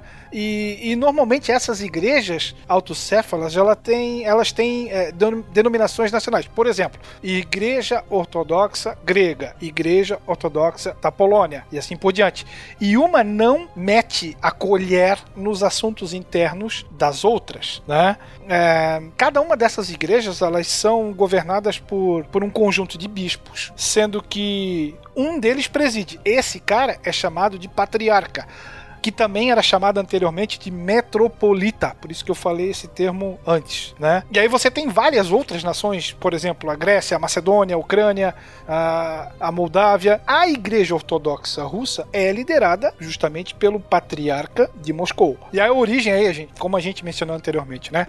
A cristianização da, da Ruskievan ainda vem lá do ano 988 com Vladimir, que vai fazer uma conversão de cima para baixo. Antes até conta a lenda lá de- da fundação que se mandam expedições para se verificar qual religião a Ruskievana deveria eh, seguir. Então você tem emissários partindo para a região onde o judaísmo era a religião que vigorava, você tem cristianismo romano e assim por diante. Para o Islã também, e, e de acordo com essa lenda, é, ao comentarem para o Vladimir que no Islã se proibia de comer a carne de porco e de se tomar o vinho, ele mesmo menciona que beber é um prazer dos russos, logo não podemos existir sem esse prazer, não utilizaremos, não seguiremos o islamismo. É uma lógica difícil de ser refutada. O arquiteto italiano que construiu a basílica foi cego por Ivan o Terrível, porque a basílica ficou tão extraordinária que ele não queria que o arquiteto fizesse algo tão belo. E diz a lenda que ele foi cego por Ivan Terrível para que jamais fizesse algo tão bonito. Legal. Muito bem, vamos falar do jogo aqui em Viena, então. Nós estamos. Bom, já vimos então o porquê da formação, o como da formação, a identidade da formação, os elementos como Moscou, os elementos como a igreja, e vimos a pessoa da formação do Império Russo Czarista, que foi Ivan, o bom moço, o terrível, que o matador de filhos. Só que aqui eu vejo na pauta que outro filho assume o lugar. Não matou todos os filhos, então. Gente, quem é Teodoro I e, e por que da sua importância agora nesse momento na Rússia quando assume o trono do pai? Teve o nome original? É uma boa, acabou a dinastia dos Ivan, pelo menos por enquanto. Teodoro é Feodor em russo. Feodor, que beleza. Feodor. O fato do Ivan ter eliminado o seu herdeiro acabou criando problemas sucessórios, evidentemente. Porque ele deixa como herdeiro o seu filho mais jovem, Teodoro ou Feodor em, em russo, que era, segundo os relatos, mentalmente debilitado. Você tem um pai maluco que mata o irmão e aí sobra quem? Um filho que é não preparado, né? Que beleza. Isso tem tudo pra dar certo. Parece Brasil.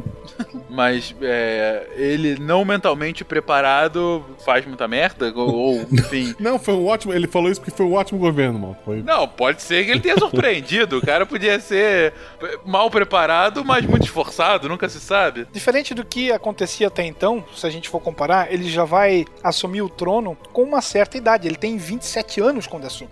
Né? E ele não se sentia pronto para isso. Então ele chama um conselho para auxiliá-lo nessa tarefa. Só que esse conselho vai ser justamente o, o, o, ponto que vai fazer com que ele deixe de existir, que o governo dele seja um governo, é, de certa forma, efêmero. Uhum. Ou seja, o conselho acaba usurpando as funções do próprio imperador. Sim. Na prática. Não, mas tem que pensar o seguinte: ele vai seguir as ideias do pai Uhum. para fazer uma obra faraônica também.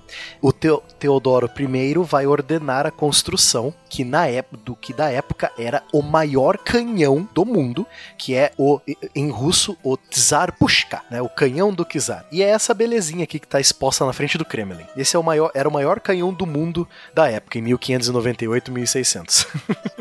É o que eu espero da Rússia. Meu Deus, é, é tamanho. Pra quem não consegue ver a foto, gente, ele tem a altura do que deve ser o quê? Dois homens em pé? Por aí. Ou um É mal. que, é que não tem uma referência assim tão, tão boa. Agora, o, o tamanho do canhão mesmo, né? Do. do. Eu não sei qual é o nome desse objeto. Cano do Mario. Do- é, é tipo um canhão do Mario. Boa, obrigado, Guacha. É uma boa referência. Tipo um canhão do Mario em cima de rodas. Sendo que ele em pé, então tem o tamanho de dois homens, deve ter uns 3 metros e meio, 4 metros. É. E o canhão mesmo, né? Onde é colocada a bola e ela vai ser explodida. Cara, isso aqui deve ter uns 6 a 8 O metros. canhão tem 6,24 metros. Boa, Fencas. Conseguiu ver bem. Olha que eu tô vendo só da imagem, hein? Só. Tá, e tem uma imagem aqui, acabei de achar que é uma imagem dos turistas tirando foto do lado. Meu Não, é um Deus. troço gigantesco, gente. Dá, dá pra ver o tamanho das as bolas do, do canhão que estão embaixo ali também. Aquilo ali é. São o quê? Duas. 890 milímetros. Uhum. 890. Isso sim que é um belo de um calibre. Só na Rússia, né? Lembrando que esses canhões que a gente está falando aqui agora não tem nada de carregar por trás do canhão e tal. Aquele canhão velho mesmo que você tem que pôr a carga de, de pólvora lá no fundo, colocar a, a bola de chumbo lá também e atirar com o negócio. Isso tinha alguma aplicabilidade prática? Bola essa que pesa meros 800 quilos. 800 quilos. A pergunta da Maria, eu, eu faço eco aqui. É, Tem aplicabilidade de fato? Digo, foi utilizado com algum sucesso? Eu imagino que deva demorar horrores pra conseguir carregar um negócio desse tamanho. Então, ele realmente teve alguma aplicabilidade prática? Foi usado em batalhas? Essa é a minha questão. Que eu saiba, não. Era só pra se mostrar mesmo. Ah, Canhão ostentação. Que parece que foi usado ao menos uma vez ao longo da existência, mas não se sabe quando. Então não se sabe nem se foi usado mesmo. né? era mais ostentação. Não, né? não tem uma, uma- um mecanismo lógico pra te levantar uma bola de 800 quilos e colocar atrás. Tipo, Imagina a quantidade de explosivo que tem que ter pra esse negócio sair com força. Meu Deus, Porque, sim. você entendeu? Imagina como você vai colocar o explosivo lá dentro, um negócio que é extremamente bem explosivo. De acordo com o registro, o, o Tsar Pushka é, foi construído para proteger o Kremlin de, em tempos de guerra. Mas lembrando que a Rússia nessa época já tinha expandido o território há muito tempo e Moscou já não era mais linha de frente para nada, isso aqui é só pra ostentação mesmo. ah tá, é, então faz sentido. Os caras tinham pelo menos uns três dias pra carregar a arma antes de chegar alguém. Então avisava que tava vindo o pessoal e eles começavam o processo. Cara, mas eu tô querendo imaginar a quantidade de pólvora que é necessário pra expelir isso com alguma força. Porque mesmo se você coloca muita pólvora, vai ser assim, vai fazer POC, cai no chão. Você consegue Sim. destruir o chão à sua frente com uma bola de 800 quilos. Meu Deus do céu, realmente é um troço gigante. É, obras faraônicas, né? Dessa vez uma arma de guerra faraônica. É a primeira arma de destruição em massa. Não que tenha funcionado, mas tá aqui. O importante é tentar. Podia também usar como fuga, né? Tu botava ali o- a pessoa que quer fugir e atirava ela pra longe. Pode ser. É, é a origem daqueles caras do circo, Isso, sabe? o Homem-Bala. Pronto, é isso então. Mas enfim, além dessa obra super útil, o que mais Teodoro fez? Só cagada. É, Morreu sem deixar filhos. se essa aqui foi a melhor obra dele, eu não quero ver a pior. Pois é. Não, isso de não deixar filho é sempre um- uma cagada gigante, né? É, Eu acho muito curioso, inclusive, que aparentemente nessa dinastia os filhos eles têm algum problema com coisas cortantes que acabam acertando eles de, de certa forma. Por quê? Então, o outro herdeiro que tinha, além do Teodoro, que também era filho de Ivan IV, morreu ainda criancinha e tem duas possibilidades. Uma de que ele estaria brincando com facas na companhia de outras crianças e uma delas acidentalmente caiu na garganta dele durante uma crise epiléptica. Na, Rússia eu acredito que isso é possível. Então é uma grande sucessão de especificidades. Meu Deus, uma crise. Filho de Ivan o Terrível, eu não esperaria menos. Não, é Rússia, né? Meu Deus, isso é uma mentira. Onde aconteceu isso? Na Rússia. É, mas assim, é muito curioso como são, é uma sucessão de especificidades muito coincidentes. E a outra possibilidade não tão curiosa é de que mandaram matar a criança. Não, foram crianças fazendo malabares com faca. Eu fico com essa. Crianças epiléticas fazendo malabares com faca. Que não? Ele foi engolir, ele foi engolir a espada e deu uma soluçada na hora. Lembrando que na Rússia, nesse tempo, facada é morte natural. Sim, isso já tá bem estabelecido. Mas caraca, que beleza. Dependendo do ponto de vista, hoje em dia também, mas. Mas você ia falar uma coisa, Tadila, curioso? É, falar que, é, por ironia, né, quando o Teodoro morre, quem assume é exatamente é, o, o Godunov, né, que era o principal é, representante do conselho que ele criou por não se achar preparado para governar sozinho. Por sinal, esse Godunov, que tem pra mim o melhor nome russo de todos os tempos, que é Boris. Eu adoro o nome Boris, cara. É tão russo. O nome Boris cheira a Rússia. Mas isso, tá, é legal você ter comentado. Até quando vocês estavam falando, ah, ele criou um conselho para ajudá-lo a governar a Rússia. Mas isso é geralmente o prenúncio de uma cagada em que ele vai ser deposto. É, é, é, o- Quase, se- né? é o erro de todo grande é, rei, né? Que no caso não é o rei, mas é o. Querer. Vou dividir o poder, é óbvio que as pessoas com poder vão querer me ajudar. Então, cara, é, a gente tava citando, eu já citei aqui na live que a gente, tava, que a gente fez há pouco tempo, e a gente tava citando justamente os, os imperadores chineses que tinham justamente conselhos como esses, que eram dos mandarim. E, cara, volta e meia, um mandarim ia lá, assassinava o cara e pronto, eu sou o novo imperador. Ou eu sou o mandarim mais próximo do, no- do novo imperador. Ou, sabe, cara. Limpando, é- limpando a mão de sangue no, no- na barra do- da calça, né? É, olha só. Ele caiu. Ele cai. Acredito que- Encontrei morto. Crianças aqui tiveram um ataque e acabaram derrubando a faca nele. Cara, que, que horror. Mas enfim, ok. E tem, diz que, e tem gente que diz que história não serve pra nada, hein? Não, cara, é, exatamente.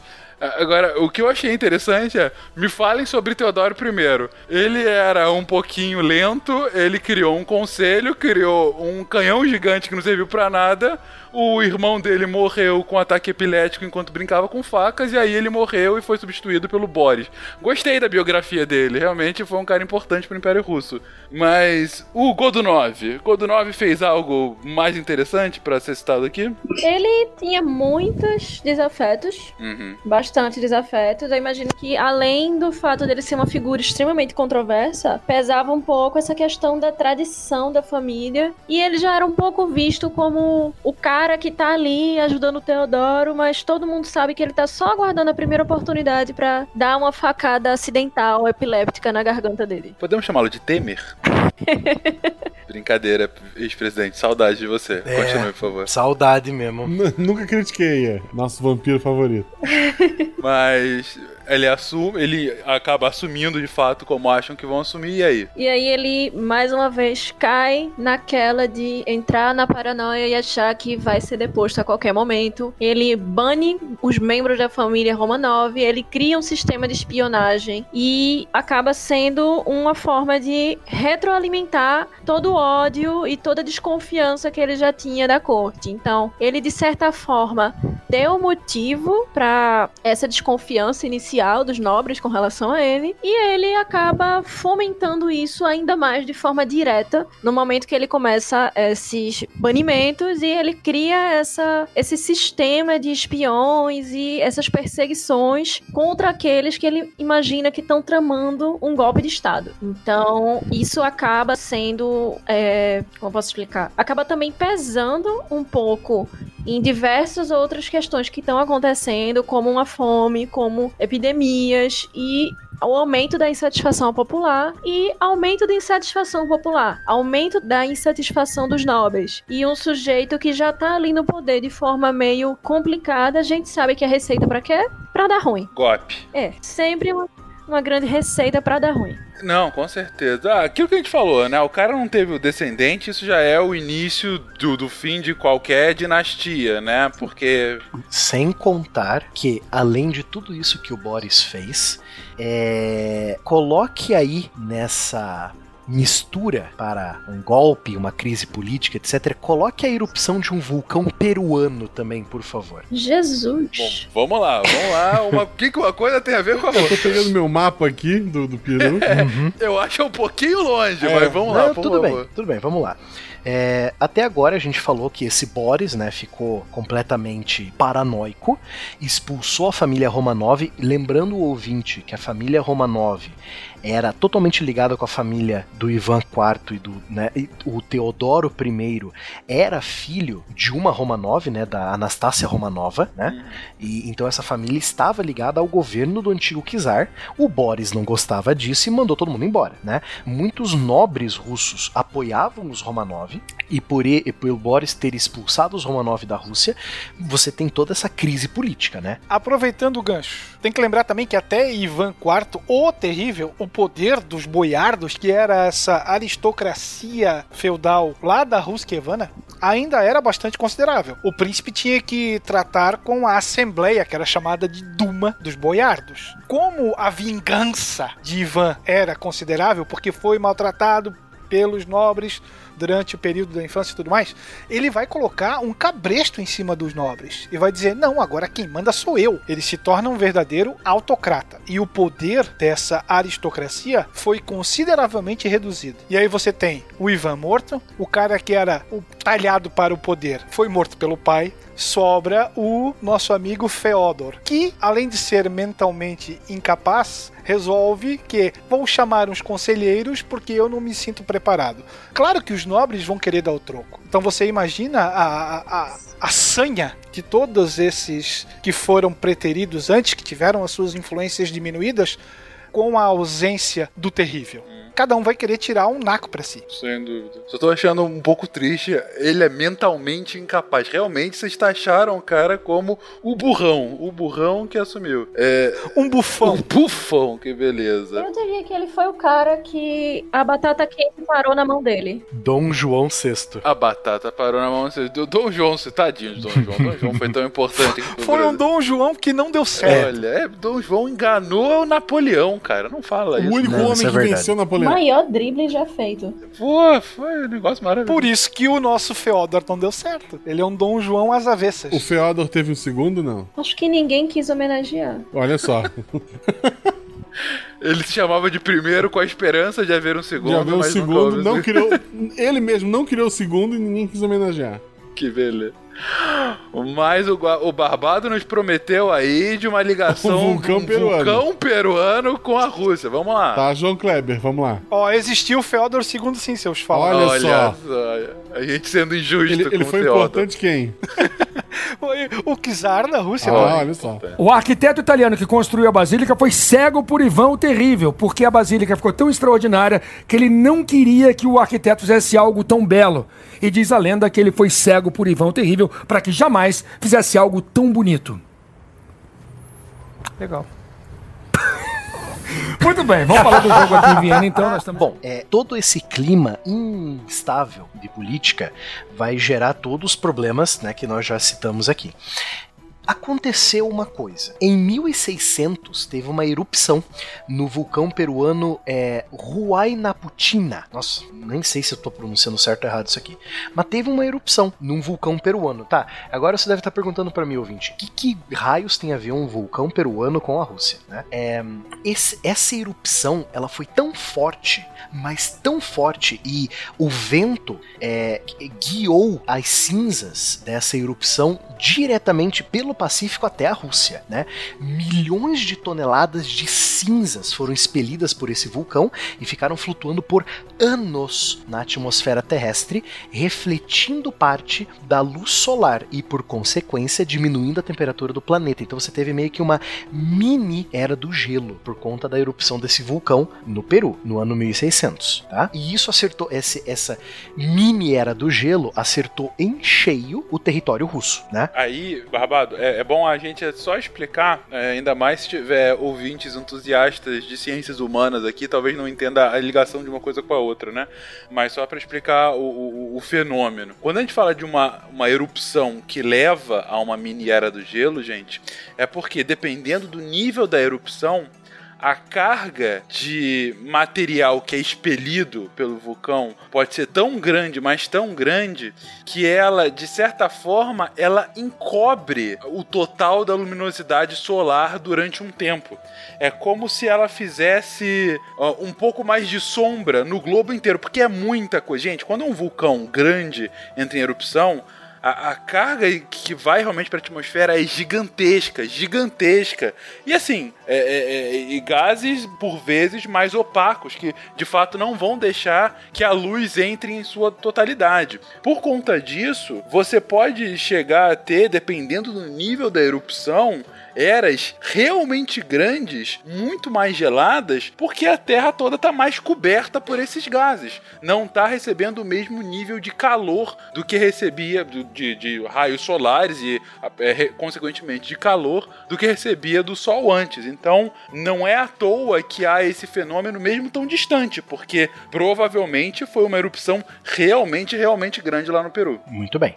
Então, você tem essa reflexão da luz solar, a temperatura vai esfriar e isso vai atingir em cheio a Rússia. Então, um ano depois, em 1601, as temperaturas chegaram às menores já marcadas naquela época em 100 anos. Na, a Rússia marcou temperaturas menores do que em, desde 1500. Né? O plantio e a colheita foram completamente prejudicados, levando a uma crise de abastecimento de comida. Agora, junta aí comigo: 2 mais 2. Crise política com crise crise de fome e um baita de um frio tá na cara que vai acontecer alguma coisa. Esse período é conhecido como a época dos problemas, né? Não é a de hoje em dia, é de 1600. Mano, mas é uma ótima ideia para nomear o mundo atual, né? Como é que foi 2020? Foi a, a, globalização da época dos problemas, né? Eu acho que define bem, diz ao que veio. Então, como a gente já falou antes, a gente tem um governo complicado, a gente tem uma crise política, a gente tem uma crise financeira, a gente tem todo tipo de crise possível e imaginável, que é uma grande receita para dar ruim. E o que que faltava? Faltava uma crise bélica. E aí, por isso não, em, mil... Ui. em 1600... A crise bélica chegou. A crise, a crise bélica chegou. Tá aí. E aí, em 1604, a gente tem uma invasão do exército polaco-lituano, liberado por um rapaz simpático chamado Falso Dmitri. Dmitri era aquele menino que acabou caindo sem querer nas facas durante a crise epiléptica e tal.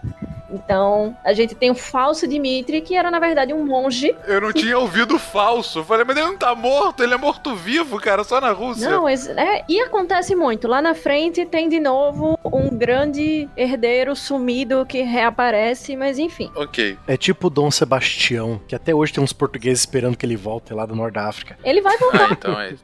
Com certeza ele vai. E aí o que acontece é que esse falso Dimitri, que na verdade era um monge, se passando pelo filho mais novo de Ivan Terrível, ele lidera essa invasão. T todo mundo caiu nessa conversa dele, de que ele era o Dimitri? Provavelmente não. Mas, considerando toda aquela receita, quem apoiou ele pensou, é, pior do que tá não fica. Ah, hoje em dia sabemos que essa é uma máxima que não se sustenta. Exatamente. E aí o que acontece? O falso Dmitri vai lá liderando o exército polaco e os poloneses estavam tentando com isso influenciar o território russo, colocando aquele czar falso que ia estar tá lá atendendo aos interesses polacos e sendo favorável ao rei polonês. No entanto, ele assumiu o trono e pouco se lixou para Polônia. Então ele provou mais uma vez por A mais B que sim, dá para ficar pior do que fica. Pior do que já está, dá para ficar e muito. Aprendemos com isso? Não. Não. ele tinha feito um acordo para ceder parte dos territórios ocidentais do Império Russo e ele não cedeu. E ainda por cima, ele proibiu a construção de igrejas católicas. Lembrando que a, o reino da Polônia sempre foi extremamente católico. Até hoje a Polônia ainda é bastante católica. Então ele não somente ignorou os acordos, como ele bloqueou a entrada desse pessoal. Ele proibiu a construção de igrejas católicas, ele negou abrir o caminho para os jesuítas virem e pregarem. E até então, tudo ok para a Rússia, tirando o fato de que os nobres russos também não iam muito com a cara dele. E ele acabou pelo mesmo caminho que boa parte da família imperial russa foi e morreu de morte matada em 1606. Morte matada em 1606. Então, a situação política da Rússia é: você tinha um imperador, que é um cara super bacana, que tem o nome de Ivan o Terrível ele não assume o filho dele porque ele matou o filho dele, então assume o outro filho que era mentalmente incapaz, como vocês colocaram aqui.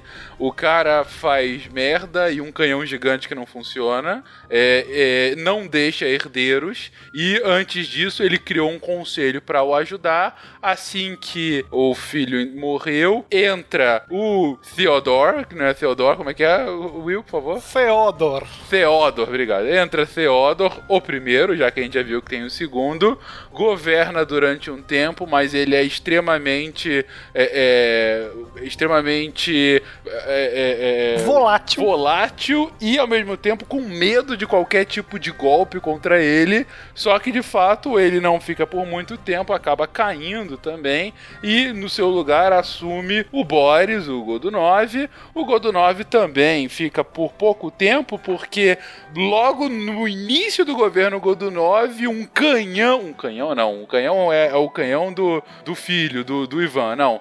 Um vulcão no Peru, ele entra em erupção, deixa todo mundo mais frio, com menos comida, caos na Rússia, vem os polacos que, que, que são liderados pelo, pelo filho morto que brincava com facas, falso. Ele assume o trono, fica no trono por um tempo, dá uma banana pro restante da população e alguns anos depois morre. Essa é a situação política da Rússia no início do século 17. E aí, gente, quem salvará a Rússia? Loucura. A loucura salvará a Rússia? É, já tá até agora, né? Uma família chamada Romanov que já estava no poder faz um tempinho, né? Sim. Então você vai ter é, nesse tempo dos problemas, você vai ter alguns nobres tentando resolver o problema. Falar, tá, beleza, a Rússia tá um caos. É, esse Boris foi um paranoico, esse Dmitri não era o Dmitri, e agora o que a gente faz? A gente precisa de alguém para pôr no governo. Aí que entra a habilidade diplomática dos Romanov, que usando da ligação que a família tinha com o Ivan IV, né, através do casamento da é, Anastácia Romanova, né, é, eles vão conseguir pôr um Romanov no governo apoiado pelos boiardos. E aí vai vir Miguel I, o primeiro da dinastia Romanov, a dinastia que vai governar a Rússia por 300 anos, até 1917, pondo fim ao tempo dos problemas. O Miguel vai ser eleito por uma assembleia, né? Chamada Assembleia da Terra, o que, se nós fôssemos fazer um, um equivalente, seria como a Assembleia dos Estados Gerais lá na França. Então a ideia é eleger alguém para justamente eliminar esse período de, de desordens. Você tem um, um grande problema que é a estabilidade da linha sucessória do país né? Então, apoiando uma família influente, em teoria, você teria um futuro um, farto. Só que sobre os Romanov e como que eles de fato conseguem consolidar esse caos, que é a Rússia no início do século XVII, conseguem manter com punhos de ferro e extrema habilidade, um dos maiores impérios do mundo ao longo de mais de dois séculos e que só vão cair justamente no meio da Primeira Guerra Mundial Sobre eles a gente volta a falar num próximo episódio, quando é, contextualizaremos os próximos passos da história política da mãe Rússia, que agora já pode ser formado, ser chamado de mãe Rússia, já é um império formado. Queria dar umas palavras finais de alguém? Vocês que são detratores de Feodor II, saibam que ele era filho de Boris Godunov Ah, e ficou no trono um mês e meio só. Olha só! um terceiro não teve, né? Mas diz a lenda que ele, aos 16 anos, quando assume o trono, era um cara tão forte e tão grande que foram necessários quatro homens para dominá-lo e eliminá-lo. O cara assumiu com 16, o cara, o cara morreu, não era nem maior de idade. Ah, depois dessa eu vou voltar pra minha matriosca do Iguaçu. Portanto, você ganhou, mas não vai levar. É, cara, ok, ele É. era grandão e tal, mas morreu, ficou um mês no poder, esse que é o negócio. E aí, enfim, tá Um ótimo. mês e meio. Um mês e meio, perdão, realmente 15 dias fizeram toda a diferença. Então, assim, ó, eu, eu acho que, que é muito fácil, a gente provou aqui, falar em 500 anos da Rússia. Eu quero ver você explicar um ano de Brasil, 2020. Da- daqui a alguns anos, quando a gente tiver que contar esse período histórico, eu, eu, vou, eu vou só vou rir. Eu vou sempre Ai, dizer. Guaxa, nem se, me se- fale. se a gente tiver aqui, né? Eu acho que a gente vai ter que pegar da segunda metade de 2017 até quando terminar isso. Ah, Cara, mas tá, a resposta tá aqui na pauta. Tempo de dificuldades. Você fala isso, dá um suspiro bem profundo e a pessoa entende. Ah, entendi. Eu gosto também do termo que os chineses usaram para o fim do 19 e começo do 20, o século da humilhação. É, Eu acho que a gente devia juntar todos os historiadores, fazer um pacto e considerar o ano perdido. Tipo, sempre alguém pergunta. Tipo, Voldemort, Voldemort, sempre alguém perguntar de 2020 e a gente fala, não falamos deste ano.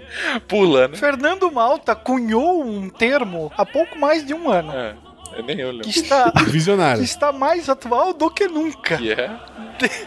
Dedo lá e gritaria.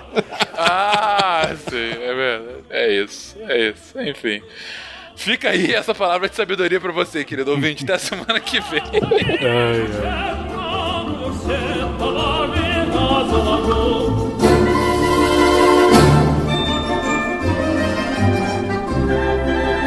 Цены заплатил немалые, не торгуйся, не сгубись. Поставляй,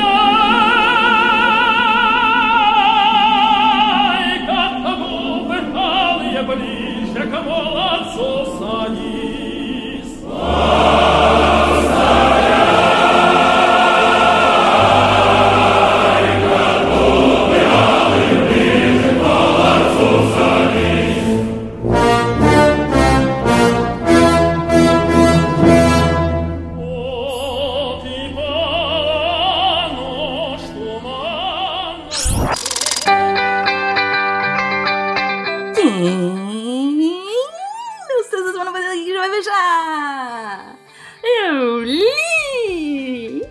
Maravilha, anime! E aí, o que, que você achou dos textos dessa semana? Aí, assim, tá uma semana muito boa mesmo. Assim, os textos estão incríveis. Maravilha incríveis. É assim, maravilha incríveis. É isso mesmo, gente. Os textos dessa semana estão muito, muito, muito bons. Vale muito a pena. Vamos ver o que, que teve. Segunda-feira, anime. Segunda, teve texto do Antônio Lucas. Quando a saúde se tornou opinião. É isso. O texto do Antônio Lucas tá muito, muito, muito, muito, muito bom, gente. Corre lá pra ver. Terça-feira teve texto de redator novo. Aê! O Tiago Proti Spinato. Desculpa, Tiago, é um nome muito difícil. É, é o nosso advogado que estuda inteligência artificial. E ele escreveu: A inteligência artificial vai tornar o trabalho humano obsoleto. Será? Tá muito, muito, muito, muito interessante. Corre lá pra ver e prestigiar nosso novo redator. Quarta! Quarta anime. Quarta-feira tem assim um cara muito legal que toda vez que ele escreve eu corro pra ler. É o primeiro que eu leio, toda vez, toda vez. É o Rodrigo Braga. Ele escreveu a resenha da, da, do texto do livro Enredoana, a primeira poetisa da história. E gente do céu, tá muito bom, muito bom mesmo. Já falei isso outras vezes. As resenhas do Rodrigo são deliciosas. Ele tem um olhar pro livro que vai muito, muito, muito além do que uma opinião sobre o conteúdo. Tem tanta coisa. É incrível. Rodrigo é maravilhoso. Sou fã, fã, fã do Rodrigo. Eu também, sou muito fã, muito fã. E aí a gente na quinta vai pro texto da Bruna Dir, maravilhosa, em busca de qualidade. Ela vai definir o que é qualidade, vai falar do problema que a gente tem de definir qualidade, já que um, é um conceito que qualidade para quê e para quem. E aí ela vai trazer especificamente para a área de tecnologia. Muito, muito, muito, muito bom, Bruna, sempre. Ah, e terminando a semana com chave de ouro, tivemos resenha de Isabela Fontanella, maravilhinda. Ela escreveu sobre A Verdade, de George Orwell. Na verdade, um, é um livro que tem vários textos e que a linha condutora é a verdade. E tá assim, muito bom, porque é um negócio que é um cara que escreveu há muito tempo, mas que tudo que ele fala, tipo, tem muito a ver com o que tá acontecendo agora, assim, tudo. é isso mesmo, gente. Lembrando que todos esses textos você encontra onde, Nimi? www.deviante.com.br Isso.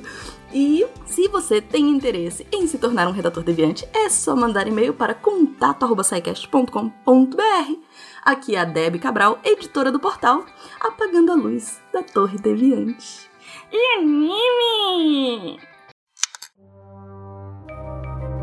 Este programa foi produzido por Mentes Deviantes. deviante.com.br